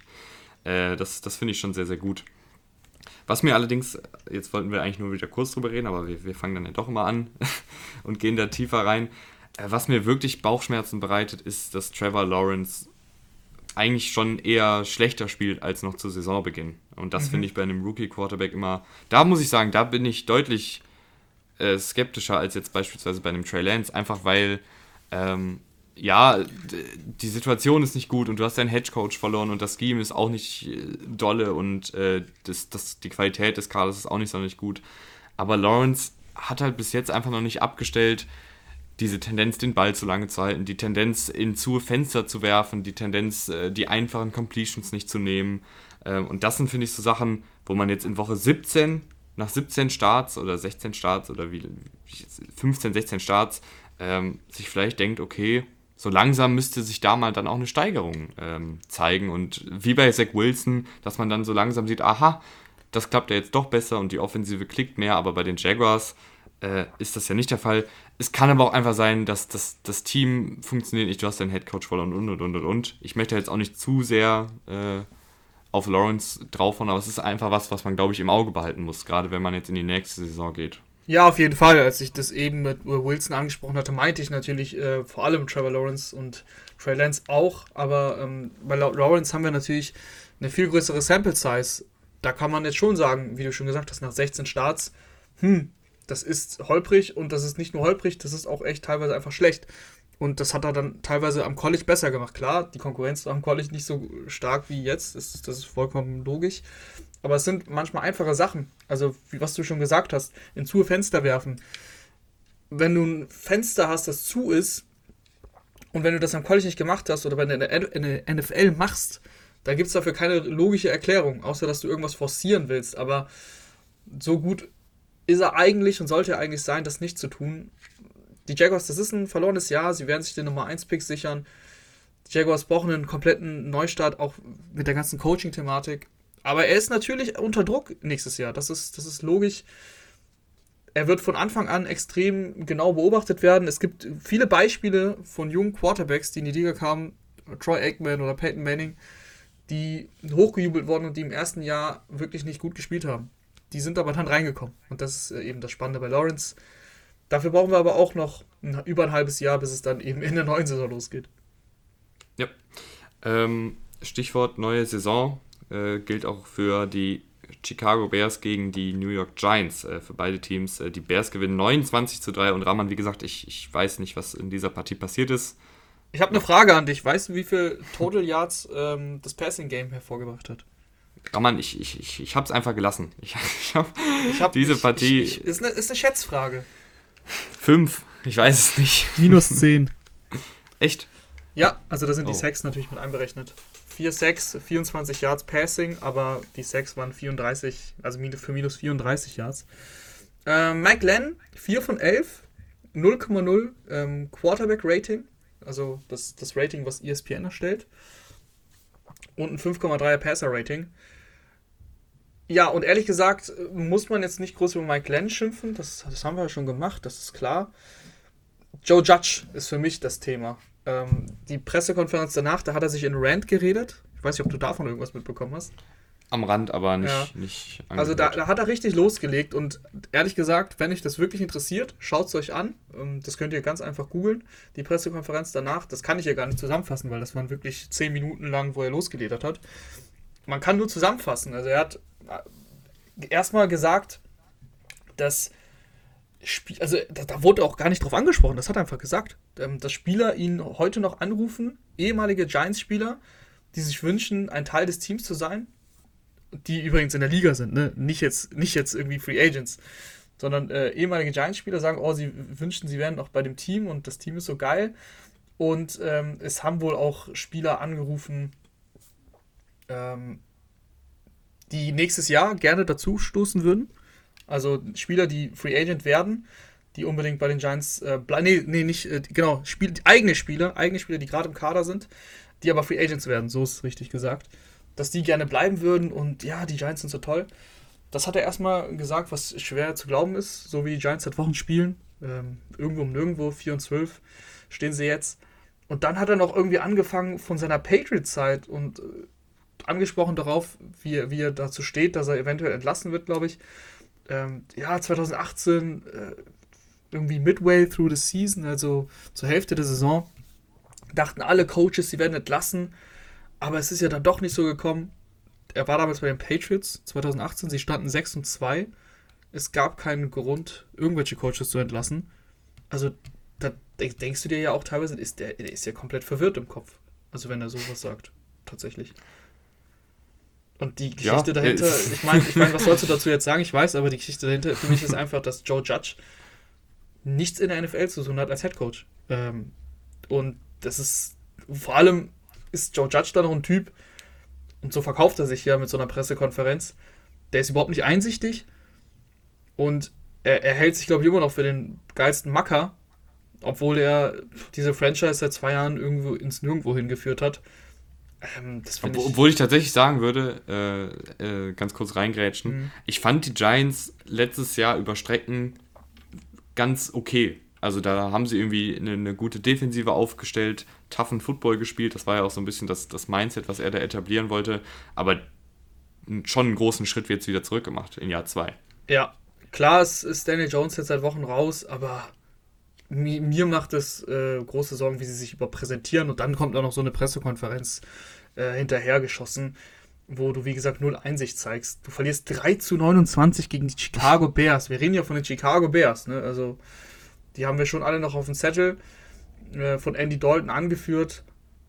Ähm, ja, das ist, wie du, wie, du, wie du so unter die Räder kommen kannst gegen so ein Bears-Team, das ist erschreckend. Und wie gesagt, also für Joe Judge äh, sollte die Zeit vorbei sein. Ob das so passiert, steht noch in den Sternen. Dave Gettleman wird auf jeden Fall gehen. Die Giants sind, finde ich, echt äh, so in, der, in dieser Konstellation ein extrem schwieriges Team. Ja, und rein sportlich kann man aus der Partie, glaube ich, auch nicht so viel mitnehmen. Äh, weil die Bears jetzt auch nicht äh, irgendwie Wunderfootball gespielt haben. Außer die Defensive, die war gut. Ja, klar. Äh, rein sportlich äh, muss man natürlich erwähnen, dass ähm, Wer ist der Pass-Rusher denn noch gleich? Jetzt ich Robert Quinn. Robert Quinn hat seinen 18. Sack mhm. hingelegt. Führt jetzt die Statistik auch an. Die Browns und die Steelers spielen ja heute noch gegeneinander. Das heißt, da sind ja äh, Watt und, und Garrett noch in der Verlosung, was die Statistik angeht. Ähm, die spielen noch. Robert Quinn äh, ist, ist äh, echt äh, krass, muss ich sagen. Also wir haben beide den Vertrag kritisiert gehabt. Da ging es auch mehr um die Laufzeit. Fünf Jahre, 70 Millionen. 30 garantiert. Das war eigentlich der Kritikpunkt. Aber dass er so eine Saison hinlegen kann, hätte ich jetzt auch nicht erwartet. Ähm, gerade ohne Khalil Mack, das ist schon beeindruckend und ähm, man kann ja gerne mal eine Aussage auch korrigieren, wenn sie falsch war. Ja, kann man ähm, gehen wir weiter, Rahman. Äh, Buffalo Bills gewinnen 29 zu 15 gegen die Atlanta Falcons. Mein einziger wirklicher Takeaway hier ist, dass es mir gefällt, dass die Bills in letzter Zeit wieder mehr Josh Allen Laufspiel drin haben, weil ich, ich finde, das gibt diese Offensive einfach nochmal eine andere Dimension und ich glaube, das ist auch so ein Element. Wir haben die Bills die Saison schon ab und an mal gesehen, dass halt nicht so viel zusammenlief. Und ich glaube, dann ist Laufspiel über bzw. mit Josh Allen äh, immer mal so eine Option, zu der man oder die man ziehen kann, wenn vielleicht ein, zwei, drei Drives gerade nicht funktioniert haben. Und ähm, sowas noch in der Hinterhand zu haben, finde ich gut. Ja, ich finde allgemein das Thema Laufspiel ähm, wichtig. Die Bills haben sich extrem schwer getan, überhaupt den Ball zu laufen, gerade mit Running Backs. Und das funktioniert seit drei Wochen jetzt über Singletary sehr gut. Sie haben endlich mal irgendwie ich sag mal, verstanden, wer ihr Running Back ist. Sonst war es immer so eine Mischung aus Moss und Singletary und auch noch Matt Breeder. Und so in den Rhythmus konnte sich keiner richtig spielen. Und das hast du dann auch gesehen, einfach weil, weil der Lauf nicht funktioniert hat. Jetzt seit drei Wochen, wie gesagt, Singletary der ganz, ganz klare Running Back One. Und das hat auch gestern gut ausgesehen. 110 äh, Yards ist er erlaufen. Zusammen dann mit Josh Allen äh, kommen sie über, über 200 Rushing Yards. Und das ist gerade dann ähm, bei den Bills, die ja an sich eine gefährliche Passing Attack haben, auch wenn das gestern nicht der Fall war, sehr, sehr wichtig und ein Element, auch, auch ein gutes Element, einfach zu sagen, okay, wir müssen nicht nur mit Allens Arm gewinnen, wir können auch anderweitig äh, Spiele gewinnen. Ähm, das ist auf jeden Fall positiv. Josh Allen gestern war schon echt schlecht. Also vom, vom, ähm, als Passer, das muss man auch sagen. Als Läufer überragend, als Passer 11 von 26, drei Interceptions und teilweise dann auch eben die Bälle auch klar verfehlt. Also bei Dritter und Acht, dann Tippball, das kann passieren. Andererseits kann man auch sagen, hm, vielleicht wirfst du den auch einfach weg, wenn, der, wenn das Play nicht da ist. Aber bei der AJ Terrell Interception überwirft er seinen Receiver. Also das sah über weite Strecken einfach nicht gut aus. Dennoch, und das zeigt dann auch das Ergebnis, ähm, wie wichtig dieser Lauffaktor mit Allen auch sein kann. Wenn du das Spiel so aufziehen kannst, dann kannst du dir die Fehler erlauben. Klar, es waren jetzt auch nur die Falcons aber trotzdem ähm, wichtig für die, für die Bills zu sehen, okay. Und wir haben, wir haben überhaupt ein Laufspiel. Das war ja über Wochen auch teilweise nicht zu sehen. Nee, und ähm, Falcons Takeaway noch, Rahman, außer dass, dass AJ Terrell der einzige wirkliche Lichtblick da ist. Das ist, das ist äh, der einzige Lichtblick. Also Foyesade Olukun ist noch äh, zu erwähnen, der Tackle-Leader der dieses Jahr extrem, extrem viele Tackles setzt, ähm, da immer wieder auffällt, immer da ist, wo der Ball ist. Also spielt auch eine gute Saison. Der, den Namen hört man wahrscheinlich nie. Ähm, ist mir aber letztens aufgefallen, als ich in meiner, in meiner Fantasy-Liga, wo wir mit Defensivspielern spielen, ein bisschen geschaut habe. Und der hat letzte Woche auch die Game-Stealing Interception gefangen, zum Beispiel gegen die Lions. Ähm, einfach mal ein Name, damit ihr ihn gehört habt. Vor Yasede Olukun. Äh, der, der ist auch gut, aber ansonsten äh, braucht man zu den Falcons nicht viel sagen. Matt Ryans Zeit neigt sich langsam dem Ende entgegen. Ich glaube, wenn du ihm, wenn du ihm eine super O-Line gibst und äh, Ridley da ist und Pitts und so weiter und dann noch Patterson genauso eingesetzt wird wie am Anfang der Saison, wenn alles stimmt, dann kann der auch noch ähm, ein Team voranführen, aber es muss halt alles stimmen. Es muss wirklich alles nicht nur stimmen, sondern es muss sehr gut sein. Und das wird äh, auf kurz oder lang bei den Falcons nicht der Fall sein. Ich finde, ehrlicherweise, dass äh, ein Quarterback ein Team zum Sieg führen kann, wenn alles gut ist, trifft bei den Indianapolis Colts auch zu, oder? Kann man das so sagen? Das um kann die man, Überleitung zu finden. Ja. Colts verlieren 20 ja. zu 23 gegen die Raiders. Das kann man so sagen. Ähm, Carson Wentz, fünf Tage nachdem er Corona bekommen hat, hat er gespielt, wurde geklärt und hat sich äh, auch lange schwer getan. Am Ende sehen die Statistiken immer noch nicht gut aus, aber er ist, glaube ich, gestartet mit 1 von 8. Also das, das war dann besser, 16 von 27. Äh, aber halt auch nur für 148 Yards. Jonathan Taylor hat. Sie haben das erste Mal verloren, wenn Jonathan Taylor über 100 Yards gegangen ist dieses Jahr. Auch Diese eine, Statistik. Ja, die Statistik meistens täuscht sie ja. Also meistens lacht man über so Statistiken, so nach dem Motto: Hö, wenn du den Ball 35 Mal läufst, dann gewinnst du. Ja, weil ich halt auch am Ende die Uhr ausgelaufen bin. Aber bei den Colts ist es tatsächlich ähm, eine Statistik, die aussagekräftig war, weil die Colts eben nicht die ganzen Yards rausgeholt haben, dann in der, in der Garbage Time. Ich habe da nämlich gestern eine Statistik gesehen, es waren wohl nur 10% dieser Yards kamen halt in der Garbage Time. Ähm, von daher, so oder so, die Colts haben verloren. Äh, un unnötig ein bisschen, weil sie vor dem Spiel, also gerade mit Wentz, schon klarer Favorit waren. Die, die Raiders aber, muss man sagen, das ist ein Team mit Charakter. Also das muss man schon, die waren schon komplett totgeglaubt, totgeglaubt ähm, haben sich aber jetzt mit drei Siegen in Folge zurückgekämpft und bekommen nächste Woche ihr Matchup gegen die Chargers, Win or Go Home. Äh, beziehungsweise, wenn sie verlieren, haben sie, glaube ich, immer noch irgendwelche Möglichkeiten, aber das, ist, das wird jetzt hier zu kompliziert. Aber wenn sie gewinnen gegen die Chargers, sind sie auf jeden Fall in den Playoffs und das, äh, da muss man einfach Respekt zollen nach der ganzen Geschichte, die die Raiders hier erlitten haben mit ihrem Interims-Headcoach jetzt. Waren schon, wie gesagt, tot geglaubt, aber haben jetzt drei Spiele in Folge gewonnen. Und das mit Football, obwohl K auch zwei Picks geworfen hat, aber die Defense, die spielt ähm, wieder besser. Die hatte jetzt, ich glaube, so zwischen Woche 10 und, und 13, 14 schon wieder extreme Schwierigkeiten, aber die haben sich ein bisschen gefangen. Und die haben die Colts gestern echt in Schach gehalten. Und auch äh, Taylor, also wenn du Taylor bei 108 Rushing Yards hältst, bei 20 Carries, das ist okay. Das ist gegen Jonathan Taylor, muss man sagen, und in Ordnung. Ja. Äh, die Raiders, ja, du hast recht. Die, die haben sich, das ist irgendwie jetzt, die waren schon tot. Also wir hatten sie eigentlich auch schon abgeschrieben, haben gesagt, du, das war einfach jetzt zu viel, was da auch abseits des Feldes passiert ist, aber die sind jetzt wieder, zumindest haben sie noch eine Chance auf die Playoffs. Äh, aber ob sie dann in den Playoffs wirklich gut sind, wage ich ja, zu bezweifeln, weil K halt einfach Thema. abgebaut hat. Mhm. Ne? Also ja. klar, äh, es funktioniert noch ein bisschen was, auch gerade über Hunter Renfro, der ja wirklich ein, ein super, super guter äh, Footballspieler ist. Aber die, wenn ich diese, diese beiden Offensiven sehe, spezifisch diese beiden Quarterbacks, es muss schon viel zusammengehen, dass das eine der beiden Teams wirklich was ernsthaft reißt in den Playoffs. Beziehungsweise dass der, der Spielverlauf muss so sein, dass jetzt nicht alles auf den Schultern der beiden Quarterbacks ruht. Und selbst dann würde ich, glaube ich, K noch mehr vertrauen als Wins. Ja, auf jeden Fall. Ich habe gerade komplett vergessen, äh, bei den Codes noch zu erwähnen, von diesen 148 Passing Yards kamen 45 bei einem Play, was halt ein Pick sein muss. Ähm, der Touchdown auf Hilton. Und dann sieht die Statistik von Wentz nochmal deutlich schlechter aus. Der, der Touchdown von Hilton ist ja pures Glück.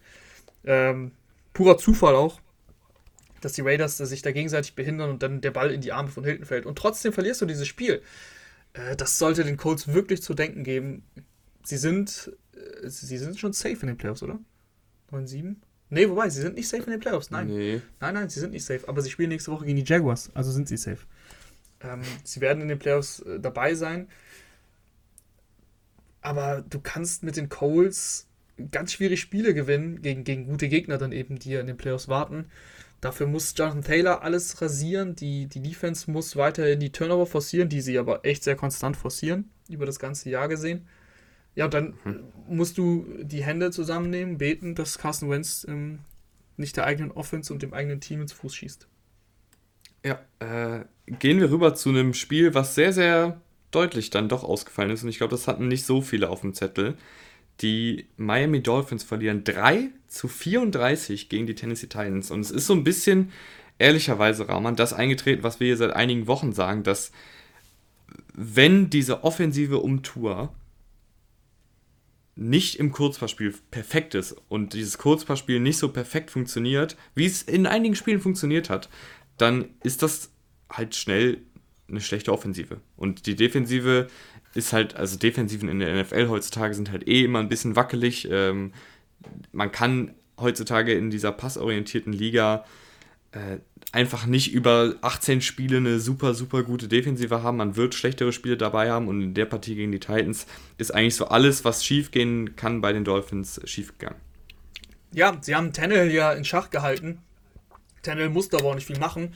Sie konnten den Lauf überhaupt nicht verteidigen. 40 Carries insgesamt der, der Titans für knapp 200 Yards. Das spricht eine klare Sprache. Die Titans konnten das Spiel von vorne wegspielen. Tour hat dann ähm, das Übrige getan, sehr unsicher gewesen und zweimal den Ball verloren. Einmal war es ein Fumble, einmal eine Interception. Dann stand es eben schnell 17 zu 3, auch zur Pause und das Spiel war durch, weil die Dolphins dann so ein Spiel überhaupt nicht aufholen können. Mal abgesehen davon, dass sie den Lauf nicht verteidigt bekommen, wie du schon gesagt hast, dann muss Tour eben ein 17 zu 3 aufholen mit, einer, mit einem Spielsystem, was einfach ähm, ja nicht darauf ausgelegt ist, Spiele aufzuholen. mit dem, mit dem Kurzpassspiel. Und da kommt noch die Unsicherheiten dabei, die er hatte. Es war einfach ein sehr unsauberes Spiel von ihm. Ja, und dann ist, die, äh, ist der Rest schnell erzählt. Was ich äh, erstaunlich finde, äh, das, das, man hat es irgendwie so ein bisschen, ja, man hat es so ein bisschen ignoriert. Die, für, zumindest ich habe es ein bisschen ignoriert. Die Möglichkeit gab es, aber jetzt wird es wahrscheinlich so kommen, dass die Titans tatsächlich den First Seed bekommen werden. Die Titans haben davon profitiert, dass die Chiefs verloren haben. Das äh, Spiel kommt ja gleich noch. Und die Titans stehen jetzt wegen dem ähm, direkten Vergleich. Sie haben ja die Chiefs besiegt gehabt auf Platz 1. Und die Titans spielen gegen die Texans nächste Woche. Von daher sollte man davon ausgehen, dass sie das Spiel gewinnen und tatsächlich den First Seed bekommen. Und das ist äh, eine erstaunliche Leistung. Egal, da kannst du jetzt sagen, was du willst, mit Schedule oder ich weiß nicht was. Das ist einfach eine gute Coaching-Leistung. Punkt. Mike mhm. Rabel ähm, wird auch mal hier und da kritisiert für zu konservatives Play-Calling, beziehungsweise er callt ja nicht selber die Offense, aber es ist ja, trägt seine Handschrift. Da kannst du aber dann hier nichts sagen. Also wenn du, wenn du mit so einem Team, das AJ Brown verloren hat, der wieder da ist, Derrick Henry verloren, der zu den Playoffs wieder fit wird, das, darf, äh, ähm, das waren die letzten Berichte, das ist dann schon extrem gut. Wenn du dann noch die beiholst, noch eine Woche für Henry freischaufelst und nicht nur eine Woche freischaufelst im Sinne von, er kriegt nochmal Zeit, sondern er kriegt vor allem keine 30 Carries direkt, wenn er, wenn er dann eine Woche früher hätte spielen müssen äh, das ist erstaunlich und ich bin gespannt. Die Titans dann mit wahrscheinlich, also ich, ich rede ja die ganze Zeit davon, dass es schon safe wäre. Es ist natürlich nicht safe, aber wie gesagt, wenn du gegen die Texans spielst, gehe ich davon aus und die Titans wissen, worum es geht. Ähm, das ist dann erstaunlich, dass du in den, in, der, in, der, in den Playoffs die Ball bekommst und dann mal schauen, wo es hingehen kann mit, mit Heimvorteil. Ich weiß, Raman, wir sind jetzt hier schon über der Stundenmarke, äh, aber ich hätte noch eine letzte Frage an dich. Ähm, die Miami Dolphins haben ja eine sehr ulkige Saison hingelegt, weißt du? 1-8, äh, glaube ich, gestartet, dann sieben Siege in Folge geholt, ähm, jetzt aber dann raus aus den Playoffs äh, offiziell. Und ich würde trotzdem sagen, dass ich nicht so viel gelernt habe über Tour. Oh. Und ich weiß jetzt immer noch nicht, ob er die, die Antwort so richtig ist. Weil es immer noch diese, diese komprimierte Offensive ist und ich einfach nicht so richtig weiß, kann Tour auch ähm, das Feld vertikal strecken, kann Tour gegen Druck gut spielen, kann Tour so ein Team auch mal tragen, wenn halt das äh, Offensivscheme nicht so gut klappt. Jetzt gerade würde ich tatsächlich eher dazu tendieren, Nein zu sagen, aber ich finde, es hat dann auch zeitweise wieder gut geklappt und ich, mir fehlt irgendwie so ein wirklicher Griff dafür, was die Dolphins nächstes Jahr so machen wollen. Ich glaube, er ist. Dolphins-Fans da draußen gibt es ja auch viele, die können, ihr könnt uns gerne schreiben, wie ihr das so sieht, seht. Ihr habt ja wahrscheinlich auch jeden Snap gesehen. Äh, aber so richtig, ich weiß nicht, ich, ich kann das so schlecht. Ich tendiere in keine Richtung so richtig und ich, ich weiß einfach nicht so genau, was genau ist Tour, was genau wollen die Dolphins machen. Ich tendiere in eine Richtung, nämlich, dass er das nicht sein kann. Ich glaube, er ist physisch zu limitiert am Ende des Tages in der heutigen NFL er hat nicht den, den Mega-Arm, er ist nicht der Mega-Athlet, der selber dann im, ins Laufspiel integriert wird. Und so wie es jetzt läuft, kann es nicht weitergehen. Also mit dieser Offense, die ist äh, nicht nur wegen ihm zu, zu limitiert. Die O-Line äh, ist schon das, die ganze Saison über ein Problem, schon über Jahre ein Problem. Ich finde es okay, so wie die Situation ist, weil Tour in seinem Rookie-Deal ist und jetzt geht er dann nächstes Jahr in das dritte Jahr. Du gibst ihm natürlich das nächste Jahr nochmal und schaust dir das einfach alles nochmal an. Aber ich glaube, dass die Dolphins früher oder später dann eben zu, dem, zu der Erkenntnis kommen werden, außer er verbessert sich natürlich in der Offseason nochmal, äh, arbeitet ein bisschen an seinem Spiel. Ich weiß nicht, ob, also das sind halt physische Limitierungen ne, bei Tour. Deswegen weiß ich jetzt nicht, wie, wie sehr er das verbessern kann. Äh, von daher, ich bin, ich tendiere zu Nein. Ich glaube nicht, dass Tour die Lösung ist. Dennoch haben die Dolphins jetzt auch nicht den Stress zu sagen, wir müssen jetzt diese Saison, also in der Offseason, einen neuen Quarterback unbedingt finden. Klar, der Sean Watson Personalie schwebt immer so ein bisschen im Raum. Könnte sein, dass, dass es tatsächlich noch so kommt. Aber wenn die, wenn die Dolphins nächstes Jahr mit Tour in die Saison gehen, dann ist das jetzt für mich kein verlorenes Jahr. Mhm. Ähm, nächstes Spiel, Rahman. Äh, ich gucke gerade, was wir noch übrig ich glaub, haben. Chiefs wir haben noch und Rams, ne? Ja, genau. Äh, ich würde mit den Rams anfangen, die 20 zu 19 gegen. Und, und Washington haben wir noch übrig. Ja, komm, dann ähm, lasst uns doch schnell Washington machen. Washington äh, verliert 16 zu 20 gegen die Eagles. Sind damit auch endgültig aus der Playoff Contention raus. Ähm, ja, die, die Washington hat sich sogar ganz gut verkauft, aber ich finde, wir müssen jetzt nicht, nicht viel über Washington reden. Ähm, auch für, für die war es ein verlorenes Jahr. Du bist mit viel Erwartungen, Hoffnungen reingegangen. Ich hatte auch viele Erwartungen, aber wenn sich dann in Woche 1 dein Quarterback sofort verletzt, Heineke hat gezeigt, er ist, finde ich, ein guter Backup, aber nicht mehr. Er ist kein Starting Quarterback in dieser Liga. Sollte er zumindest nicht sein. Und ähm, wie gesagt, mehr muss man zu Washington nicht sagen, die dann auch viele Verletzungen hatten, Covid-Probleme und so weiter. Die Eagles haben sich schwer getan, Jalen Hurts hat sich schwer getan, aber die Eagles finden aktuell Wege, Spiele zu gewinnen. Und das ist das Entscheidende. Ähm, die Eagles haben damit auch sogar die Playoffs jetzt schon safe, 9 zu 7. Echt eine, echt eine gute Saison. Nick Seriani wurde auch hier äh, viel kritisiert, allgemein. Natürlich fing das mit der Pressekonferenz ein bisschen unglücklich an am Anfang, aber macht einen super Job da. Äh, Devonta Smith ist einfach zu wenig eingesetzt, finde ich immer noch.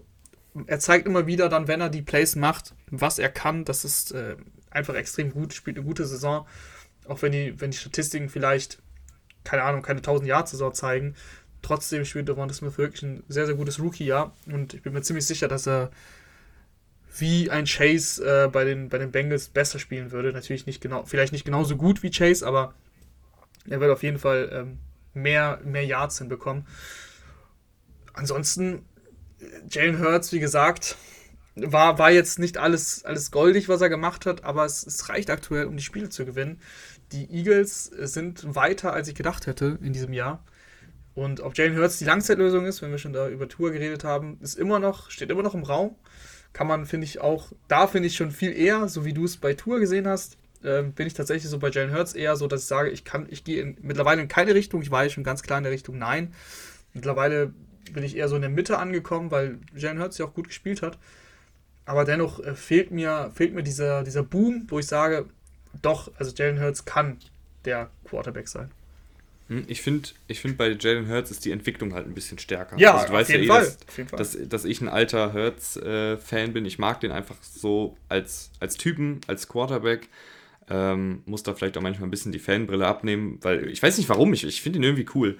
Äh, ich habe ja gar nicht mal jetzt irgendwie, ich bin jetzt kein Eagles-Fan oder so, äh, aber irgendwie mag ich Jalen Hurts gerne. Ich mag die Art und Weise, wie er Football spielt, wie er sich auch auf Presskonferenzen gibt, etc.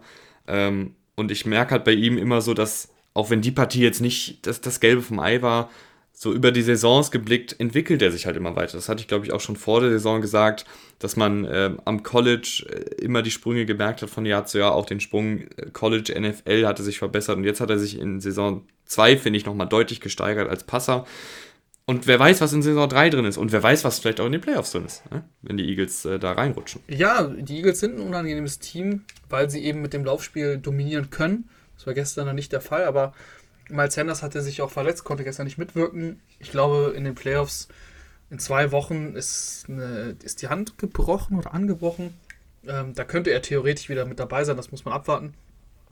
Äh, die Eagles sind variabel dann mit, mit Boston Scott, mit Hurts sowieso, mit, mit Sanders, mit Howard, Gainwell, auch wenn Gainwell fast kaum noch Snaps sieht. Du hast viele verschiedene Spielertypen im, im, im Backfield. Und wenn die Eagles da ein bisschen auch von der Defense was bekommen, die können echt Favoriten ärgern, da bin ich mir recht sicher, weil sie die solide Defense spielen und eben mit dem Laufspiel die Uhr kontrollieren können. Mhm. Aber sie haben gleichzeitig auch noch, glaube ich, gegen kein Team mit einer positiven Bilanz gewonnen, tatsächlich. Das gehört auch zur Wahrheit. Ähm, gehen wir rüber zum vorletzten Spiel. Rahman, du tust mir leid. Also deine Baltimore Ravens, die, die schlagen sich immer so tapfer, aber ich glaube, es ist einfach zu viel ja, diese Saison, ja. was Verletzungen angeht. Also 19 zu 20 Niederlage gegen die LA Rams. Es soll dieses Jahr nicht sein und das ist auch okay. Das ist auch okay, wenn du so viele Verletzungen hast. Wenn dein Starting Quarterback seit drei Wochen fehlt, du hast einen super Backup, aber der Backup hat trotzdem halt auch alle Spiele knapp leider verloren. Beziehungsweise eins war nicht, nicht so knapp. Wobei, das war Josh Johnson. Das war ja nicht Tyler Huntley gegen die Bengals letzte Woche. So oder so. Ähm, guter Start, auch ein echt super Zeichen der Defense, die ja totgeglaubt war, auch, so wie Raiders, ähm, zurückgekommen ist, ein Pick 6 gemacht hat, den ersten Defensiv-Touchdown dieses Jahr und 10-0 geführt hat. Und es ging eigentlich alles die ganze Zeit in die, in die Ravens-Richtung. Sie konnten zwar nicht selber offensiv so ein bisschen überzeugen, aber sie haben gute Defense gespielt. dann hat Huntley äh, leider einen Pick geworfen. Das war, ich glaube, eine Miscommunication im Endeffekt. Ähm, da hat er sich, ich, ich glaube, es war Brown, ich bin mir nicht sicher. Äh, Brown ist, ist komplett tief durchgegangen und äh, Huntley hat aber nicht, wobei, oder? Ja, doch, genau. Brown ist, glaube ich, tief in die Mitte gezogen und, und Huntley hat den Ball aber tief nach rechts geworfen. Das war ein easy Pick vor der Halbzeit und der Pick resultiert hat in einen Touchdown und dann steht es nicht 10-0 oder eventuell sogar 13-0, falls du noch einen Fico vor der Halbzeit hinkriegst, sondern 10-7. Ja, und das ähm, war der Neckbreaker. Sie, der andere Neckbreaker war, dass sie in der Red Zone keine Touchdowns gemacht haben, sondern nur Field Goals gekickt. Und dann äh, haben die Rams mit viel Glück auch, äh, Glück, weil Matthew Stafford wirklich wieder nicht gut gespielt hat, finde ich. Äh, der Pick 6, äh, der ist dann einfach ein, ein Read, den er schon vorm Wurf hat. Das ist auch ein starkes Play von Chuck Clark, aber es ist schon auffällig, wie viele Pick Sixes äh, Matthew Stafford wirft. Ähm, aber sie haben einen Weg gefunden, das Spiel zu gewinnen, weil die Ravens eben zu oft viel kurz gekickt haben und äh, sich so ein bisschen selber da noch im Weg standen. Und am Ende war die Klasse von, von Cooper Cup und von OBJ, der ein super wichtiges Play bei Fourth Down macht und dann ähm, den Touchdown macht, die war dann einfach zu groß. Ja, und damit. Äh, ich glaube, viel mehr. Ja, viel Das, das hat schon gut zusammengefasst. Und damit ne? ähm, sind die Ravens auch quasi raus aus den Playoffs. Also, äh, es geht noch, aber dafür brauch, glaub, brauchen sie, glaube ich, einen Sieg von den Jaguars gegen die Colts. Und ähm, nicht nur das, sondern noch andere, noch ein bisschen was anderes. Es ist sehr unwahrscheinlich. Ist vielleicht auch besser so. Ja. Ich meine, also, ne? Ja, absolut. Ähm, die Rams machen mir aber. Also, Stafford haben wir jetzt schon, kann ich die, die alte Leier wieder abspielen er hat einfach seine Höhen und Tiefen. Ähm, ich glaube, da müssen die Rams mitleben. Sie müssen, glaube ich, hoffen, dass er einfach jetzt zu, zu Playoff-Zeiten heiß läuft, weil wir wissen ja, dass er es kann. Ne? Es gibt ja, er hat die Saisonspiele gehabt, wo wirklich alles geklappt hat, wo er Defensiven richtig gelesen hat, wo er den tiefen Pass immer angebracht hat, wo er wichtige Third Downs konvertiert hat, äh, wo er fehlerfrei agiert hat. Aber dann gab es halt auch so Spiele, ähm, jetzt auch hier gegen die Ravens, hat man, also gegen ein sehr, sehr gutes Team mit einem guten Quarterback, verlieren sie das Spiel halt. Und äh, das ist halt so die Welt, in der die Rams gerade mit Stafford, finde ich, leben. Also es ist ein bisschen Hü oder Hot und du musst halt hoffen, dass er jetzt hot läuft. Absolut. Ähm, die Ball werden sie nicht bekommen. Die haben die Packers sicher gesichert und dann ist es halt äh, schwierig in den Playoffs mit den Leistungen, die Stafford aktuell bringt, so konstant. Ähm, also ich kann mir das halt nicht vorstellen, dass du dann durch die Wildcard gehst, dann Divisional, Championship, Super Bowl. Da musst du extrem konstant für sein gegen gute Gegner und bisher ist er das nicht. Da muss er den Schalter jetzt umlegen. Ich bin skeptisch, ob das noch passiert. Ja, aber äh, eine kurze Personalie noch, OBJ. Mhm. Ich will jetzt nicht sagen, dass wir hier, oder beziehungsweise es gab ja ganz, ganz viele Diskussionen, was, was ist mit OBJ? Liegt es an ihm? Liegt es an dem Scheme? Liegt es an Baker Mayfield und Co.? Und ich fand eigentlich immer, dass er, auch wenn er nicht die Zahlen bei den Browns aufgelegt hat, wenn du halt gesehen hast, wie er seine Routen gelaufen ist, wenn du gesehen hast, ähm, dass er noch spritzig ist, dann, dann, dann kann das gar nicht sein, dass dieser Spieler durch ist. Und ich finde, dass er in den letzten Wochen bei den Rams wirklich zeigt, er ist jetzt nicht mehr der Elite-Receiver von vor vier, fünf, sechs Jahren, aber er ist auf keinen Fall schlecht und ähm, bringt diese Offensive auf jeden Fall ähm, eine dynamische Anführstation. Auf jeden Fall. Also OBJ hat eigentlich schon lange gezeigt, ähm, nicht nur mit dem gestrigen Spiel, finde ich, dass er auf jeden Fall nicht das Problem in Cleveland war. Und ich glaube, gerade mit der Rolle, die Cooper Cup in dieser Offense hat, kann man nicht erwarten, dass er diese 100-Yard-Spiele hinlegt. Aber er ist natürlich ähm, mit dem Deal, den er hat jetzt, für 4 Millionen oder so ein Jahr, ein, ein super wichtiger Spieler, weil er dir genau in diesen entscheidenden Momenten, wie gestern auch, die Plays ge geben kann, weil er natürlich sich freiläuft. Das kann er einfach. Und Cooper Cup zieht so viel Aufmerksamkeit auf sich, dass OBJ ähm, da Freiheiten bekommt und er hat immer noch die Klasse, eben dann in wichtigen Spielen auch da zu sein. Deswegen ähm, auf jeden Fall eine super Verpflichtung von den, von den Rams. Spiel der Woche, Rahman. Die Cincinnati Bengals gewinnen 34 zu 31 gegen die Kansas City Chiefs und ähm, ich weiß nicht genau, äh, was geplant ist, aber bald muss man eigentlich Jamar Chase äh, schon eine Statue bauen. Und Joe Burrow gleich dabei, mit. Dabei habe ich letzte Woche noch gesagt, dich gefragt, Jamar Chase oder T. Higgins, ähm, bist du dir noch so sicher, wer da der Nummer 1 Receiver ist? Und du hast mir keine klare Antwort gegeben, also warst du dir ja. auch nicht so sicher, äh, wie ich auch. Du hast es aber ganz gut gelöst, weil du gesagt hast, sind beide gut. Und ja, sind halt beide gut. Letztes, letzte Woche war T. Higgins 200, knapp 200 Yards, jetzt Chase 266 Yards. Unfassbares Spiel. Ähm, Rookie-Rekord. ja, das ist einfach nicht von dieser Welt aktuell, was die, was die Bengals auch offensiv spielen. Also Barrow letztes Jahr, letzt, letztes Jahr, letzte Woche 500, über 500 Yards, jetzt 446 Yards. Aus den letzten beiden Spielen zusammengerechnet ähm, hast du fast 1000 Yards an, an Passing Offense und neun Touchdowns bei keiner Interception. Das, die, die Bengals sind gerade mega hot, haben die Division mit dem Sieg gesaved und ich, ich freue mich wirklich auf die Bengals ähm, in den Playoffs. Die machen Spaß. Äh, dabei ist Joe Mixon in den letzten zwei Wochen kein großer Faktor gewesen, der eigentlich auch eine gute Saison spielt.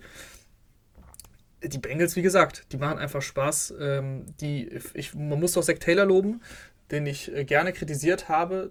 Der, finde ich, deutlich, deutlich flexibler mittlerweile coacht. Häufiger ähm, auf Spread Offense setzt, als er das in den, in den ja, vielen Wochen zuvor getan hat. Das, ist, das sieht wirklich besser aus. Es macht die macht die Bengals variabler und diese Offense muss über Burrow und mit seinen ganzen Receiving Options laufen und nicht über drei Tight Ends und Joe Mixon lauft mal bei First Down in die Wand.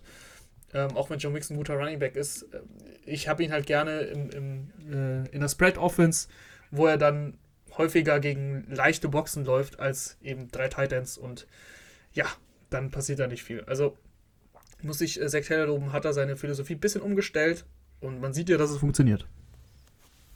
Ja, und äh, gerade diese Spread-Offense-Elemente, ich finde, ich weiß nicht genau, ob, ich glaube, ich habe es in der Division-Preview gesagt, dass das auch eine klare Stärke von Joe Burrow ist, eben mit fünf Passempfängern auf dem Feld kann er einfach durch seine Spielintelligenz die Defensiven so schnell lesen und aller Tom Brady die Pässe verteilen. Und das ähm, gerade dann auch mit den Waffen. Ich meine, wir reden die ganze Zeit über T. Higgins und Jamar Chase und dann fängt auf einmal Tyler Boyd einen Touchdown-Pass. Und Tyler Boyd ist keineswegs ein schlechter Receiver, das ist sogar ein sehr, sehr guter Slot-Receiver.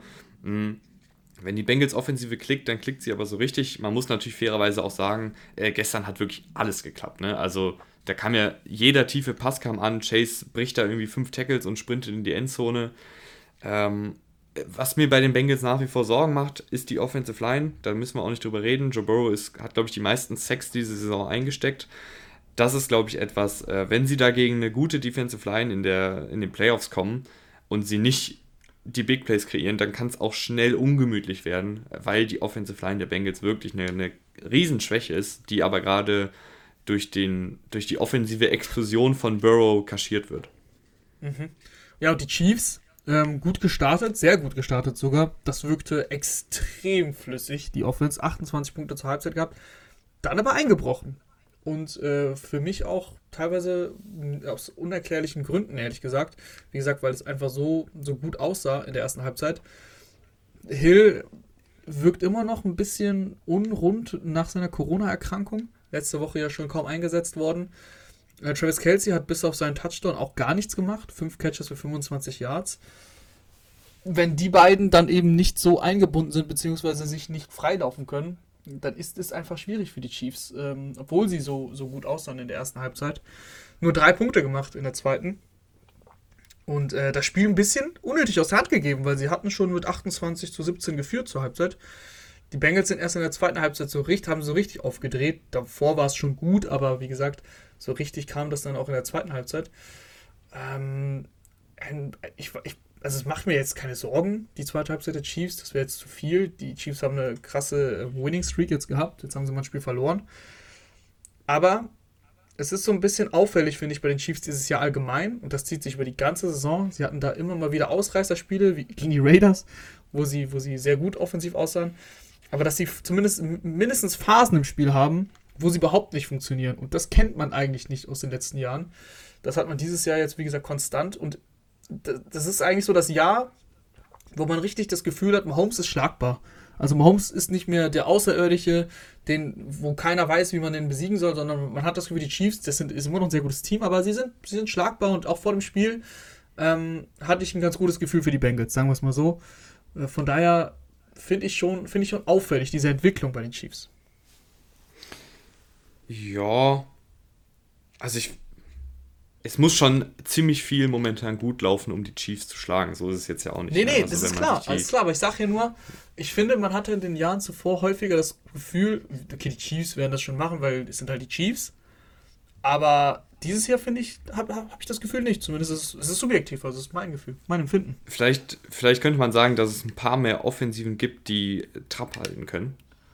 Mm, jein, jein, weil ich nicht finde, dass, dass äh, es an der Chiefs Defense liegt. Also klar, jetzt hast du, hast du ordentlich kassiert gegen die Bengals und es ist auch fraglich, wie sie, oder fragwürdig, wie sie Chase da verteidigt haben. Bei 3027 im 1 gegen 1 schwierig, kann man jetzt nicht so erklären.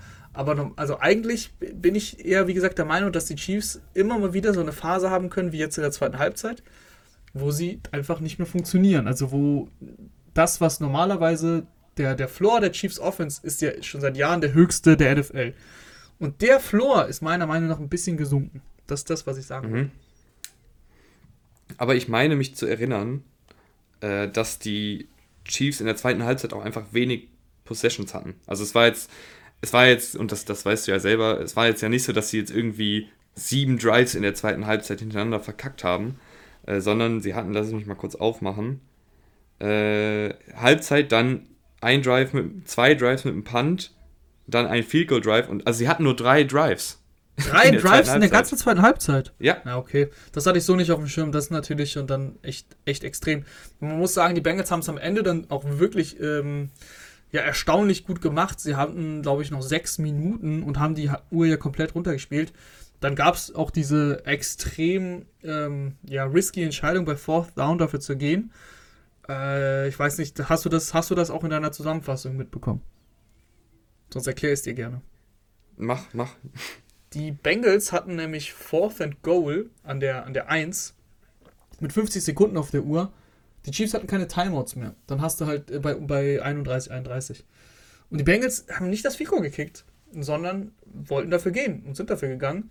Haben aber dann halt eine defensive Strafe gezogen und dann konnten sie, die, konnten sie abknien, weil Auto, Automatic First Down und das Fico kicken. Aber sie waren der Meinung, es ist besser, bei 50 Sekunden auf der Uhr und einem ausgeglichenen Spiel ohne Timeouts der Chiefs auf den Touchdown zu gehen, statt das sichere Field Goal aus 20 Yards zu kicken ähm, das fand ich extrem kurios und äh, für mich war das auch die falsche Entscheidung.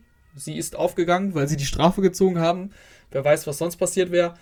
So oder so fand ich es sehr, sehr riskant und äh, ich weiß, äh, wir, wir, bewegen uns mittlerweile in, die NFL, in, in der NFL in die Richtung, dass man ähm, immer dafür geht. Aber ich finde, man kann auch mal sagen, wenn man der Meinung ist, dass das einfach zu viel war. Und für mich war das zu viel. Es, hat, es ist aufgegangen. Ähm, aber das heißt ja nicht, dass die Entscheidung auch unbedingt die beste war, die man hätte treffen können. Zumindest aus meiner Sicht. Ja, kann man, kann man so sehen. Äh, würde ich jetzt gar nicht, würde ich jetzt eigentlich gar nicht widersprechen, aber auch nicht unbedingt zustimmen, sondern ich weiß nicht, ich glaube, dann ist das auch immer noch mal. Ich finde es auch immer okay, wenn, wenn ein Coach es gerade einfach fühlt. Ja, also absolut. Man, man, kann, absolut. Man kann natürlich immer äh, jegliche Statistiken bemühen und wir, wir beide sind ja auch äh, Freunde des äh, Statistikbogens. Ich finde aber, wenn du irgendwie das Gefühl hast und selbst wenn, wenn dann da steht, du, es ist jetzt einfach wahrscheinlicher, dass du den Touchdown nicht kriegst oder es ist, oder wenn jetzt die Analytics sagen, ähm, das ist jetzt schon zu aggressiv und das passiert, da muss ja schon einiges passieren, äh, bis das passiert.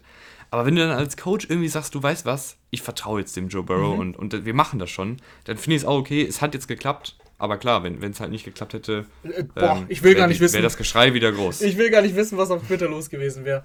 Ähm, nein, ich bin absolut dafür, dass, dass der Coach da seine Entscheidungen trifft. Das war einfach ein riskanter Call, der aufgegangen ist.